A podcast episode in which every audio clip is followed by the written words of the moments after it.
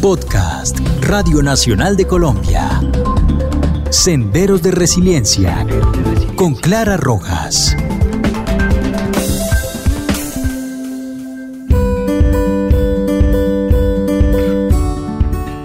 Hoy estamos en nuestro episodio del podcast Senderos de Resiliencia y tenemos una invitada muy especial. Ella es la doctora Paola Contreras, nutricionista y dietista. Tiene una carrera magnífica. Es coach nutricional con más de 14 años de experiencia en el diseño de planes para el control del peso corporal y prevención y manejo de enfermedades crónicas a través de educación alimentaria y programación neurolingüística. También es consejera o ha sido consejera de lactancia materna y alimentación saludable. Cuenta con una formación como dietista de la Universidad Javeriana y, bueno, con una larga experiencia eh, de muchos años. Doctora Paola, bienvenida a este podcast de la Radio Nacional de Colombia, Senderos de Resiliencia. por la invitación, para mí realmente es muy grato compartir estos espacios y pues en lo que pueda aportar en lo que concierne a la alimentación saludable con todo el gusto. Mi gracias. Pues bueno, entremos en materia. Pero antes de eso, pues queríamos preguntarle también, porque sabemos que, que, tiene una gran vocación, ¿qué le ha llevado a dedicarse a esta actividad de ser nutricionista? ¿Qué fue lo que en algún momento de su vida dijo, oiga, yo quiero irme por este lado? Bueno, pues esa fue una decisión tomada hace mucho tiempo, ¿no? en mi adolescencia siempre me gustó como el énfasis en la salud, la biología, todos estos temas de las dietas me gustaban muchísimo.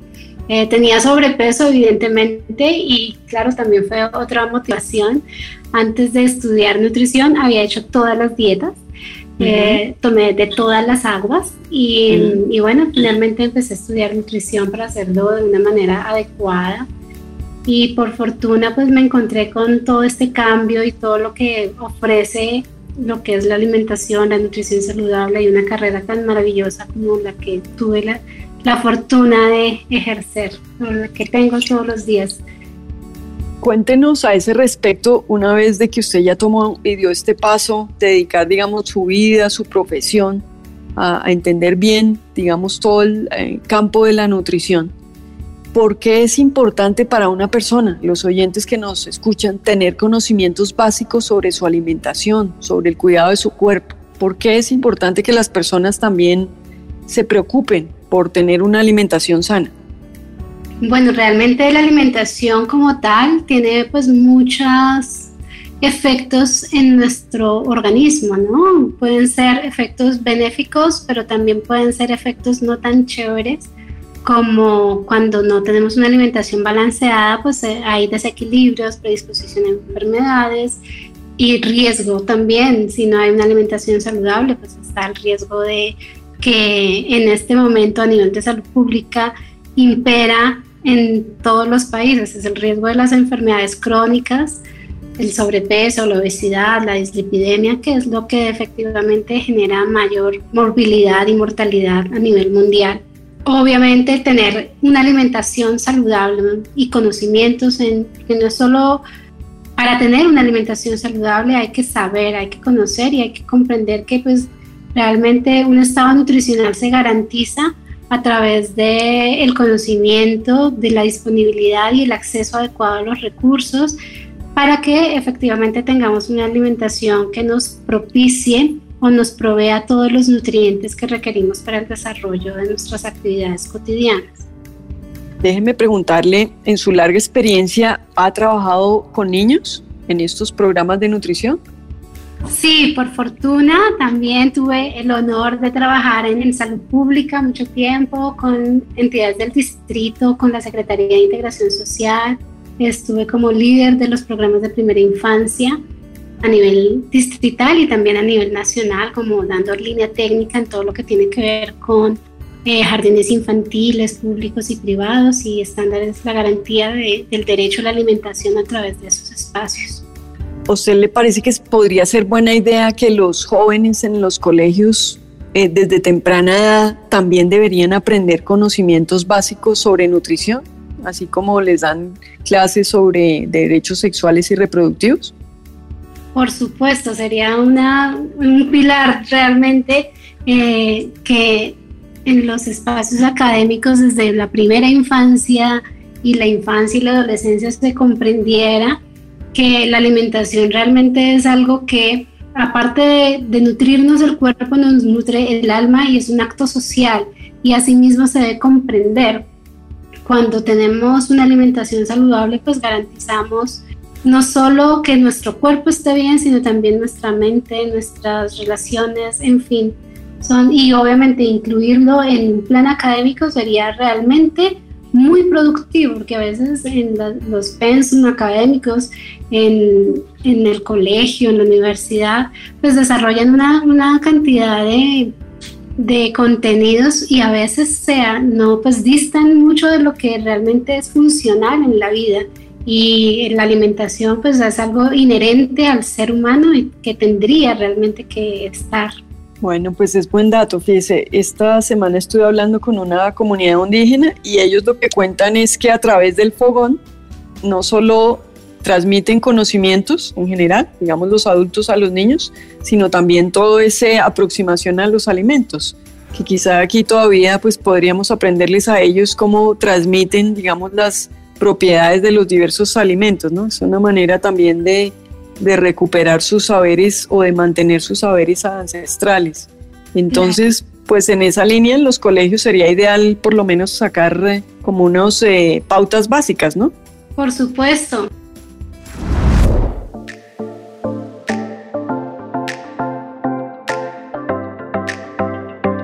Entiendo que el fuerte de su trabajo es con adultos. ¿Qué le ha llevado a trabajar principalmente con adultos y cómo le ha ido? Bueno, yo he tenido como dos fuertes realmente. Uno es la primera infancia y soy consejera, consultora en lactancia, que también es otra, o sea, son como dos ramas que ejecuto actualmente y también pues, soy súper apasionada por los dos temas, tanto los chiquitos, los más chiquitos, con lactancia materna y con adultos a través de, pues, de la adopción de hábitos alimentarios saludables. Mm, ¿Qué me llevó? Pues, yo creo que la misma situación de la adolescencia, ese, esa duda de cómo me debo alimentar para sentirme cómoda y cómo sentirme bien. Y realmente en este momento aportarle a otras personas desde mi experiencia, tanto personal como profesional, saber que pueden obtener un resultado adecuado en su peso, en su calidad de vida, en la prevención de enfermedades y en el manejo de las enfermedades a través de la alimentación y que genere bienestar en sus vidas, pues para, eso, para mí eso es significativo. Cada, cada logro, cada sonrisa que, que, que, hay en mi consultorio porque tienen un, un resultado adecuado, pues también me enorgullece y me pone a vibrar así como de emoción. Pues volviendo un poquito al tema de la lactancia, cuéntenos un poquito cómo la gente ha adquirido conciencia de la importancia de la lactancia, o mejor, si las mujeres en particular y los padres actuales son conscientes de la importancia de la leche materna. Yo creo que efectivamente hay mayor conciencia frente a, unos años atrás, porque la industria de los alimentos pues también hubo una época en que hizo demasiada promoción, incluso todavía la hay, pero incluso se llegó a desestimar el valor nutricional de la lactancia materna. Eh, y realmente ahora eh, hay mucho más interés de las familias por la práctica, mucho más interés, como que quieren, como que ya reconocen más los enormes beneficios de la leche materna, entonces probablemente reconozcan. Lo que sí ocurre es que definitivamente hay muchos factores que pueden que influyen negativamente en la práctica, la influencia de familiar, la influencia de la industria misma farmacéutica, pues que nos venden como incluso más saludables las leches de tarro que la leche materna. Y también eso hace que las mujeres, muchas mujeres como que duden de su poder, de su propio poder para amamantar y pierdan como esa confianza en hacerlo. Y cuando una mujer se desempodera de la práctica, cuando no tiene confianza o duda de la capacidad de amamantar o piensa que su leche no es suficiente, pues definitivamente va a afectar negativamente en la práctica. creo que es un reto para la sociedad, pues dadas los enormes beneficios tanto físicos, psicológicos y para la sociedad en general de la lactancia materna, es un imperativo promoverla y apropiarse como de, de, todo lo que tiene que ver con la promoción, con, con el apoyo a las madres para que puedan hacerlo de una manera adecuada pues sin duda eso es importantísimo. Yo mirando su hoja de vida me doy cuenta que en algún momento fue evaluadora de estas salas de lactancia y bueno, quería comentarle que pues yo por este tema también me he apasionado mucho, incluso no sé si tenga conocimiento, yo fui la autora y ponente de la ley que obligó a las empresas a tener las salas lactantes, de manera que cuando vi en su hoja de vida que había sido una persona dedicada a la evaluación en las empresas, pues me llenó de emoción y, no sé si nos quisiera compartir alguna experiencia o pudiera compartir alguna experiencia en ese trabajo de evaluación de las salas lactantes en las empresas. Pues mira, Clara, que empecé mi trabajo de, apoyo a la lactancia puntualmente en el hospital de Tunjuelito. Allí coordinaba como todo lo que, tiene que tenía que ver con la seguridad alimentaria local y ahí creamos la primera red intersectorial de apoyo a la lactancia materna. Te estoy hablando del 2006 más o menos. Ya después de allí pasé a trabajar a la Secretaría Distrital de Integración Social y en un tiempo estuve liderando todo el equipo de salas amigas de la familia lactante, que su origen fue eh, precisamente en, en los jardines infantiles. Y en el marco de la estrategia, no sé si recuerdes, de la tetatón, la primera tetatón que ahora... Sí, se fue espectacular en los parques y pues todo. Aquí estamos eh, con mi socia, porque pues bueno, nosotros tenemos una empresa, se llama Nutrición Consciente, con mi socia María Isabel Quintero, fuimos las promotoras de la primera tetatón en Bogotá. Y ah, pues eso fue un evento súper pues, masivo de asistencia. Sí, yo me acuerdo allá en el parque en el que se llama de los novios, había una cantidad de, mujeres. Sí, pues súper, un evento súper eh, lindo. Ojalá cuando se pueda, que pasemos la pandemia, se pueda retomar, ¿no? Sí, claro, pues ya pues el evento quedó institucionalizado y se empezó a realizar en otras ciudades de Colombia. Entonces es, es, muy satisfactorio ser, haber sido parte de ese proceso porque realmente era el propósito mayor, generar una movilización y una conciencia sobre el derecho de las mujeres a amamantar en cualquier espacio.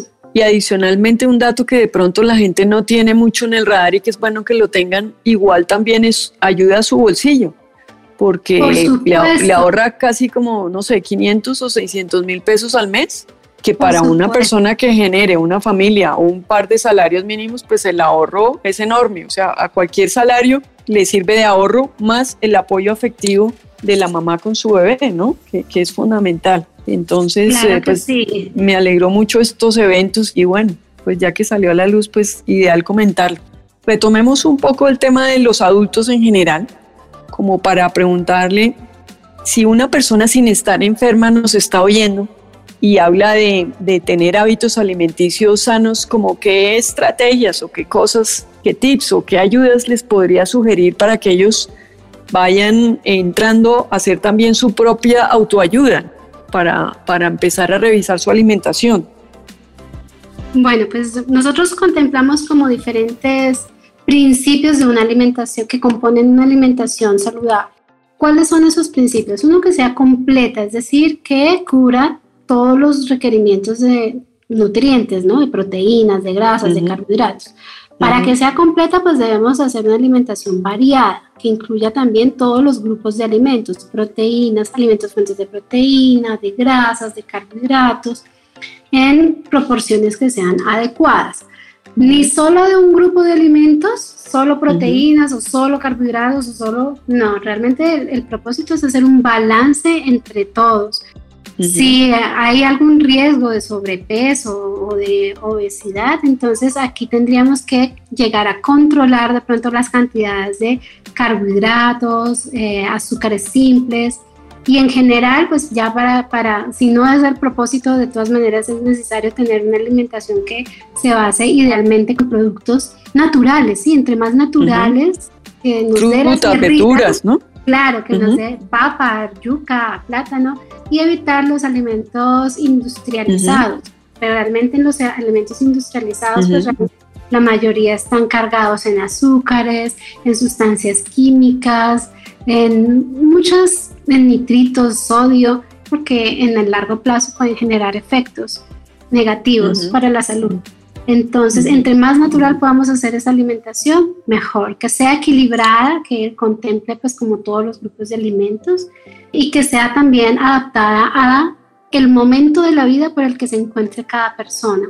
Nuestro cuerpo es distinto al resto y por ende tenemos necesidades de nutrientes distintas. Es diferente la alimentación de un bebé, de un niño, de un adolescente, de un adulto, de una persona mayor. Entonces, eh, la alimentación obviamente debe corresponder con las necesidades individuales. Y no solo pues a nivel físico, sino también a nivel psicológico, emocional. Tenemos que evaluar como las preferencias, cuáles son los alimentos que, que, generan más placer, algunos rechazos, eh, también habría que mirar si hay de golpe intolerancias o alergias a los alimentos. Entonces, todos estos son variables que en general se, se tienen que contemplar para que realmente la alimentación sea una aliada en nuestro día a día, en nuestra productividad, en, en, la cantidad, en la, como en la producción de energía que tenemos y no que nos juegue en contra. Porque si hay excesos, por ejemplo, excesos de azúcares, excesos de harinas, incluso exceso de frutas, ¿no? No estoy diciendo que las frutas sean dañinas, pero si solo me, volco a consumir jugos azucarados, pues entonces voy a tener un exceso en el consumo de azúcares y eso me va a llevar a tener un desequilibrio, seguramente sobrepeso, obesidad o tan sencillo como percibir después del almuerzo si me quedo dormido y no tengo energía o si realmente me está dando energía ese alimento. No, súper. Yo creo que eso es clave, que a medida que como sociedad vamos hablando de estos temas, pues uno se va animando. Una cosa que he notado y le quería comentar es que en esta pandemia, como nos ha tocado volcarnos a la casa, pues muchos nos ha tocado aprender a cocinar.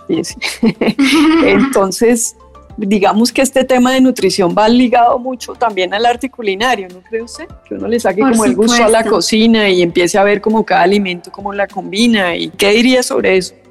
Claro, este tema de circunstancial que estamos atravesando pues nos ha llevado a cambiar completamente nuestros hábitos. Hay quienes han cambiado de manera favorable sus hábitos por derivada de esta situación porque precisamente están consumiendo más alimentos de casa. Pero también hay otros que como tienen mayor acceso a la cocina, entonces se la pasan picando. Entonces hay como Ahí es como las dos, ah, los dos grupos. Sí, no, eso es gravísimo. Porque, claro. Han mejorado sus hábitos y no solo alimentarios, sino de actividad física. De pronto están en la casa y empezaron a hacer ejercicio. Pero hay otros quienes, como están en la casa, entonces ya duran más tiempo sentados. Sí, eh, que también es un problema, ¿no? sí, claro. Y la tentación de bajar a, la, a abrir la nevera, claro. Sí.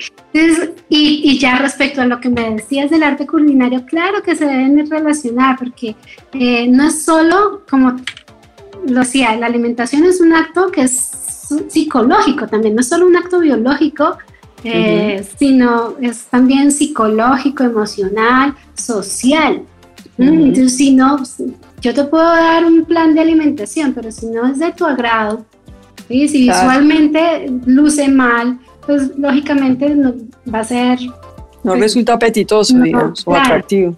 Claro, entonces todo entra por los ojos, ¿cierto? claro. Y entre más variedad de colores, de sabores, de texturas, uno pues es más agradable al paladar y dos, también tenemos un mayor aporte de nutrientes porque cuando combinamos muchos colores en nuestra alimentación, pues también de alguna manera estamos garantizando mayor aporte de vitaminas diferentes, ¿sí? Por ejemplo, las vegetales, los verdes nos dan mayor vitamina A, hierro, los amarillos, bueno, vitamina A.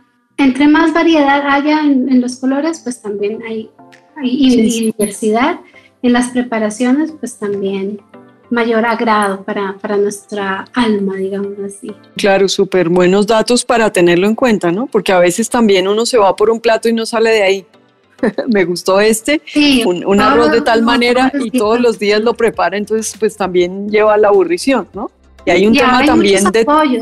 Sí. En medios me refiero para, o sea, de recetas, tú ya encuentras recetas en... En YouTube, ¿no? Es espectacular. Sí, es espectacular y, le resuelven a uno las dudas que pueda tener y, viendo a otros cómo lo preparan, pues realmente es muy, se facilita mucho el aprendizaje, ¿no? Y, también como tomar conciencia de que esto también requiere tiempo, ¿no? Así como hacer ejercicio requiere un tiempo, pues también. ¿Qué dirías tú sobre los tiempos que las personas se dedican a pensar en su nutrición, en su alimentación? El ritmo de vida nos ha llevado a acelerar todo. Toda la vida en sí misma es más frenética, más acelerada, seguramente menos tiempo para hacer cosas. Entonces hemos acudido a la comida rápida, a las preparaciones instantáneas y eso pues realmente no es saludable.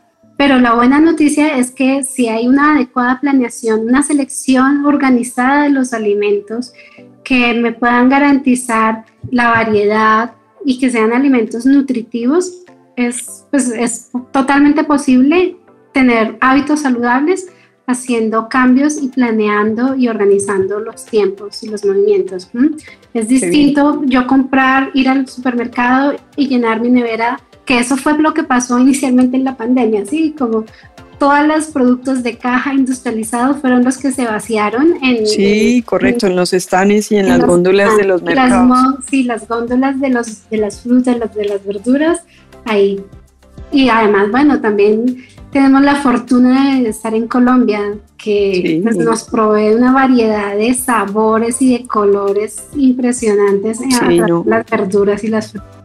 Y los que estamos aquí en la sabana también, cuando uno va al mercado y ve esta variedad de, de verduras, dice, bueno, ¿y esto cómo se prepara? O sea, es un descubrimiento increíble, pues súper interesante. Una cosa que quería preguntar es, de su larga experiencia, porque finalmente este es un tema cuando la gente habla de dietas o de nutrición, siempre se imagina de qué me voy a privar, ¿no? Como a veces tiene esa reticencia. De algo que nos pueda compartir de su experiencia, cómo la gente ha podido cambiar esos hábitos y qué impacto benéfico ha tenido. ¿Qué resultados nos puedes comentar? Bueno, pues mira que ese es un tema muy común, encontrar que el, el miedo o el tedio de ir a, a, nutrición, porque pues de pronto te van a quitar todo, porque vas a sufrir, porque no vas a comer. Eso es muy frecuente encontrarlo. Pero mi experiencia personal y que es a lo que invito a las personas es que realmente para hacer dieta, para cuidarte en, la alimentación, eso no, no, tiene que ver con dejar de comer. Es sencillamente cuestión de elegir adecuadamente los alimentos, de combinarlos adecuadamente de acuerdo a lo que pues, a lo que me guste, a, mis preferencias, a mis tiempos, pero realmente más que quitar los alimentos como tal, es saber combinarlos para que pues cumplan sus funciones y de pronto si yo tengo, me fijo un objetivo puntual, si quiero bajar de peso, si quiero aumentar mi masa muscular, pues que la alimentación responda a esos objetivos, ¿no? O sea, ya, ir al, nutricionista o la nutricionista sin miedo, ¿no? Como cuando eran los niños y nos daba susto ir al odontólogo por la fresa, ¿no? Y eso fue cambiando. Sí, claro, aquí mis, mis pacientes se sorprenden, ay, puedo comer más de lo que estoy comiendo realmente. Eso es muy frecuente, lo encuentro con mucha frecuencia. Ay, pero... O la gente se preocupa que va a pasar hambre, ¿no? También eso es la sí, otra. Y no, es lo que yo aplico, que es realmente es combinar bien grasas, proteínas, carbohidratos y en la medida justa para que, pues para que se cumpla el objetivo. Realmente yo no consigo la vida sin sin combinar adecuadamente los alimentos y, sin comida. O sea, no. El tema no es dejar de comer, sino saber alimentarse mejor.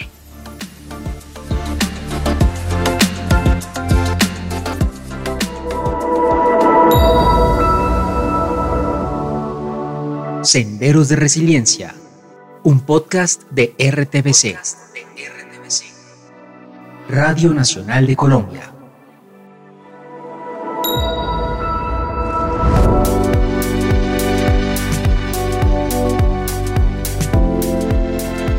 Pues ojalá que nuestros oyentes que nos escuchan en este momento pues logren como asimilar todos estos conceptos, porque finalmente pues se trata de compartirles digamos como otra visión que les permita también pues ayudar a, que su vida pues trascienda de una mejor forma, ¿no? Estábamos mirando el otro día unos estudios, que no sé si ustedes tengan las mismas referencias, y al parecer el grado de nutrición que tiene un niño, un bebé, una persona adulta parece que va muy ligada al nivel de inteligencia, buena salud y hasta buen humor que puedan tener. ¿Eso será verdad o estos estudios mm, están desactualizados? Yo creo que claro, que tiene toda la razón. O sea, la alimentación, una alimentación saludable va a determinar no solo la forma física, o sea, no solo es cuestión de estar bien de peso y estar en sobrepeso o en bajo peso, realmente el tema nutricional va mucho más allá. Si un niño es amamantado, pues obviamente el nivel, el desarrollo neurológico se potencia muchísimo más. Si un niño tiene pues un aporte adecuado de, de nutrientes, de ácidos grasos, que tienen que ver con la mielinización, por ejemplo, del cerebro. La mielina es la membrana que cubre las neuronas y hay nutrientes que ayudan a esa mielinización, entre ellos los ácidos grasos y la lactosa, por ejemplo, para los niños, para los bebés, la lactosa es muy importante en este proceso. Pero entonces también eh, de pronto se tiende a a satanizar algunos alimentos, ¿no? Entonces la lactosa, y hay niños entonces que le dan leche deslactosada y sin saber cómo por qué. Claro, ellos la necesitan completa, correcto. La necesitan completa y con toda su grasa además. Entonces, claro, a nivel neurológico, pues la alimentación nos va a ayudar a potenciar eso. O dime tú, por ejemplo, de la importancia del hierro. Si no hay hierro, pues el hierro es el que está ayudando a la circulación de oxígeno en todas nuestras células. Entonces, si no llega sangre oxigenada al cerebro, ni modos de, pues, de tener unas respuestas adecuadas. claro, eh, doctora Paula, pero déjame le, le interrumpo, es que cuando la gente habla de hierro uno se imagina una viga, pero no se imagina unas lentejas, unas espinacas, un pescado. Entonces, pues yo creo que a veces también es importante que la gente también ayuden a conocer o a entender qué minerales tiene cada alimento, ¿no? Claro. Traducir, digamos, ese hierro en productos que realmente ellos van a adquirir en el mercado, ¿no? No la viga de hierro que estamos pensando cuando hablamos de hierro. Sí, claro. Y eso se ha visto realmente como prácticas, como mitos de favorecer la, el hierro con cosas metálicas. En, lo, hemos, lo he visto en consulta. Y bueno, pues, pues siempre salen anécdotas y cosas. Y, bueno, es importante como pues también el buen humor, ¿no? Pero por eso me parece súper valioso pues ir teniendo más conocimiento de cuáles son las propiedades de cada alimento. Un desafío que tenemos actualmente es que también hemos visto que, también de estudios, sobre todo a nivel internacional, es que la edad de las personas va aumentando. O sea, digamos hace unos años, digamos que la promedio de nuestros padres o abuelos estaba por los 65, 70, 75 años. Pero hoy en día la posibilidad de que la gente pueda vivir incluso supera los 100 años. Entonces, eh, parece que el tema de la alimentación es fundamental para que puedan guardar su memoria, para su masa muscular. ¿Qué podrías comentarnos para los adultos mayores que ahora nos escuchan? ¿Cuáles serían los alimentos indispensables de los cuales ellos no se deben privar, digámoslo así? Bueno, pues en, términos generales, yo te hablaba que eh, la alimentación debe ser adaptada a la etapa de, la vida por la que uno esté atravesando, ¿cierto? Para las personas mayores, lo que ocurre es que un poco con el tiempo se puede perder la capacidad de eh, producir lactasa, que es la enzima que degrada la lactosa. A veces tienen intolerancias, entonces uno tiene que ir muy de la par de la sintomatología de, de la persona, así como de las particularidades de cada persona. Ellos a veces disminuyen el consumo de proteínas, de alimentos fuentes de proteína, porque de pronto ya, y te hablo de, personas mayores que hayan cursado por episodios de osteoporosis o pérdida de masa ósea, entonces pueden estar perdiendo piezas dentales que les dificultan la masticación. En ellos es fundamental, en las personas mayores, fundamental, en todos, en todas las etapas de la vida, las proteínas son fundamentales. En las proteínas estamos hablando de carne, de pollo, pero también hay, hay, hay, granos, ¿no? De cereales que también los contienen, ¿no? La soya. Las leguminosas. Ajá. Eh, sí, las proteínas están fundamentalmente en carnes, pollo, la, eh, huevos. Y la proteína vegetal, como los que tú citas, los granos, lenteja, garbanzo, frijol, tienen proteína, también tienen carbohidrato, tienen de los dos Lo que sí ocurre es que en los granos no se absorbe con la misma eficiencia la proteína. Entonces, si una, hay una persona que sea, no sé, que de golpe sea vegetariana o vegana, el requerimiento de proteína tiene que ser mayor, precisamente por eso, porque la absorción de la proteína vegetal no es igual de eficiente a la proteína animal. Sí, porque ese es otro mito, ¿no? La gente que se vuelve vegetariana piensa que todo está perfecto y también algunos presentan carencias justamente porque les falta equilibrar, pues adquirir otros alimentos que les dan como toda esa potencia que su cuerpo necesita, ¿no? Claro, así es.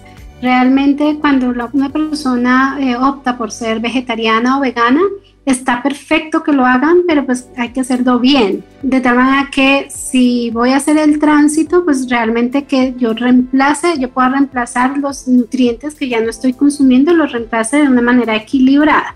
Eh, hay nutrientes como las proteínas, la vitamina B12, que hay que tener especial atención, el zinc, el selenio, el calcio, el yodo, ellos esos tienen o que ser aportados a través de la dieta o a través de suplementos.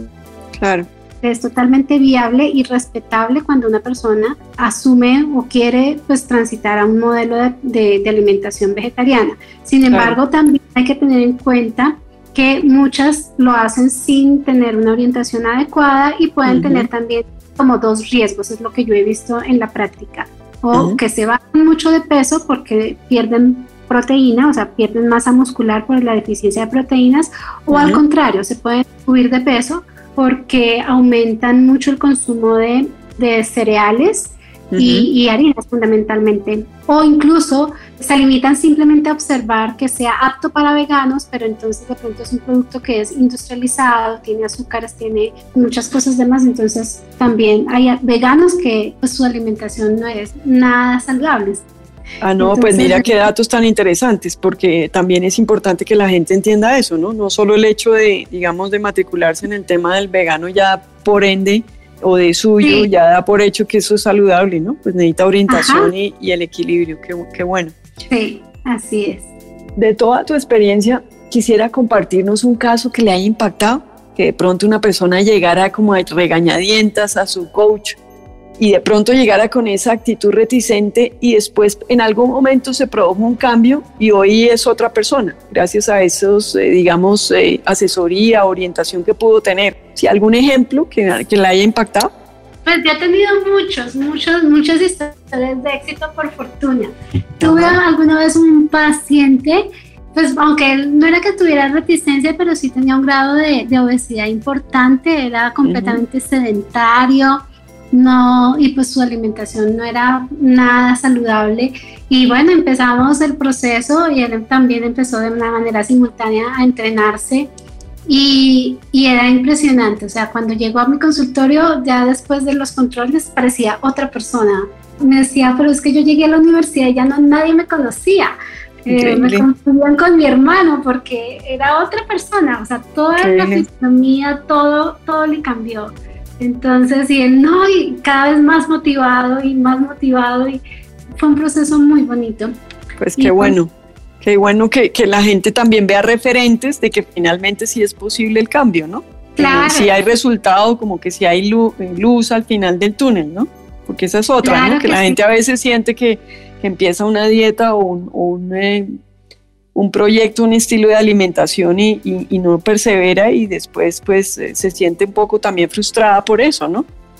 Claro, o que se hacen procedimientos tipo lipoesculturas y finalmente al poco tiempo nuevamente se suben. Entonces, creo que realmente el cambio de hábitos tiene que ser desde, desde la mente y, aplicarlo, ¿sí? No, es, no, no basta solamente con, con hacerse la cirugía, sino realmente generar cambios en, los hábitos regulares, en la alimentación y en la actividad física, que también es fundamental. Tendría que ser ahí como hermanitos siempre. de la mano. En todo caso, ¿habría algún tipo de, de, alimentos que es importante que las personas prescindan o realmente todos los alimentos son sanos? No, evidentemente hay muchos alimentos que no, pues que realmente el cuerpo no los necesita, entre ellos cito al azúcar, los azúcares como tal, azúcar, miel, panela, y, esto es en general. Sin embargo, si hay un deportista de alto rendimiento que requiere pues energía para recuperar, pues ahí ya es distinto, por eso te digo, en, cada persona es distinta, pero en general azúcares simples, azúcar, miel, panela, el cuerpo realmente no los necesita. Eh, nosotros culturalmente lo, pues nos enseñaron desde niños a consumirlos, entonces es muy, ah, para algunas personas se vuelve un poco tedioso concebir la vida sin dulce, pero es totalmente posible y te lo digo yo que a mis 15 años era adicta a los azúcares, como dije, yo estudiar nutrición porque era, porque, pues porque me gustaba mucho el azúcar, el dulce. Y realmente uno se acostumbra, se puede acostumbrar, te acostumbres y cuando tú ya te acostumbras a consumir los alimentos sin dulce, ya te pasan algo dulce y ya definitivamente no te gusta, o sea, es que definitivamente el cuerpo lo rechaza. Entonces, yo creo que, o sea, como a nivel general, productos azucarados, productos industrializados que tengan entre más ingredientes, cuando ustedes miren las, las etiquetas, si tienen muchos ingredientes, pues son muchas sustancias químicas que seguramente el cuerpo pues también le va a costar metabolizarlas. Entonces, entre menos ingredientes, mucho mejor. Entre más nos acerquemos a lo que nos da la tierrita en su forma natural, mucho mejor. Qué buenos datos algún desafío por delante? O sea, digamos, ¿cuál sería el mayor desafío para las personas en general? Porque finalmente no es un tema que vamos a resolver a nivel individual, sino que a nivel, digamos, social y colectivo pudiéramos tomar todos conciencia de la importancia de tener hábitos sanos, ¿no? ¿Cuál sería el mayor desafío para ustedes en su campo? El mayor desafío para mí yo creo que sería que todos los niños fueran amamantados, porque realmente la lactancia materna es el primer hábito de alimentación saludable. Ah, Cuando un niño es amamantado, pues también todos sus procesos posteriores a la lactancia eh, con relación a la alimentación van a ser mucho más adheribles, o sea, ellos se adhieren más rápido a consumir alimentos diferentes, alimentos como vegetales, como alimentos que no son dulces, porque en, en la leche materna pues hay mayor afinidad a a los diferentes sabores que a través de lo que consume la mamá. Entonces, eh, este es el primer hábito de alimentación saludable. Y cuando se hace un, ya después una introducción de alimentos complementarios que sean, que le propicien al niño o a la niña una alimentación variada, que tengan unas experiencias sensitivas, olfativas frente a, a diferentes alimentos, pues también se va a favorecer como esa preferencia hacia los alimentos saludables. Realmente la alimentación saludable se establece desde la primera infancia. Esto no es que el colesterol se me subió de un día al otro, no, realmente las enfermedades crónicas por eso se llaman así, porque son, o sea, son como el cúmulo de nuestros hábitos, de los hábitos que hemos tenido desde la infancia y por ende pues es necesario mejorar los hábitos y, mirar qué es lo que le estamos ofreciendo a nuestros hijos. Entonces, eso es como el reto, realmente empezar, o sea, para hablar de alimentación saludable, siempre el punto de partida es la lactancia materna, una introducción adecuada de alimentos y obviamente en el curso de la vida eh, alimentarnos de manera variada, evitando azúcares también, evitando pues alimentos que son eh, pesados, como muy densos en nutrientes y bueno, pues creo que ese es, ese es el mayor reto. Esos serían pues como las claves para tener una vida saludable, ¿no? Todo este conjunto de enumeraciones o que nos han mencionado, ¿no? Así es. Ha sido un placer conversar con usted, doctora Paula. Y además, pues la vemos muy joven y, qué bueno que la juventud, digamos, se apodere de estos temas porque ustedes son los que están trascendiendo y transformando el mundo quisiera para cerrar algo que quisiera agregar, un mensaje a la gran audiencia de la Radio Nacional de Colombia? Yo creo que el mensaje es, es totalmente posible tener una alimentación saludable, es totalmente posible tener una vida saludable, ¿sí? Hablando, me refiero en términos de salud.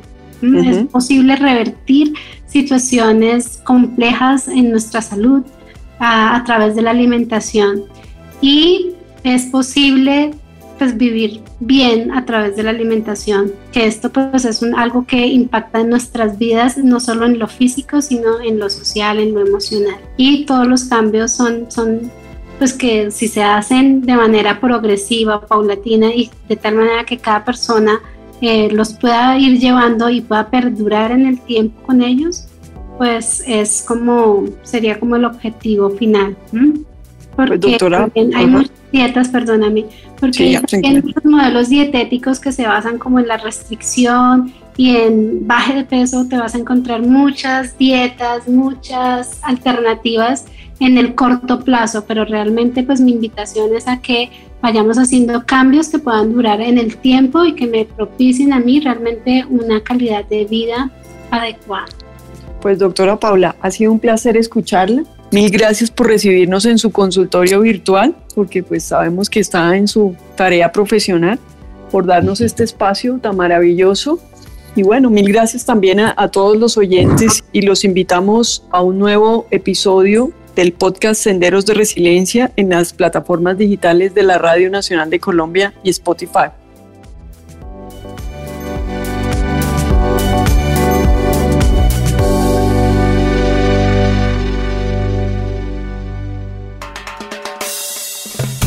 Este es un podcast de Radio Nacional de Colombia.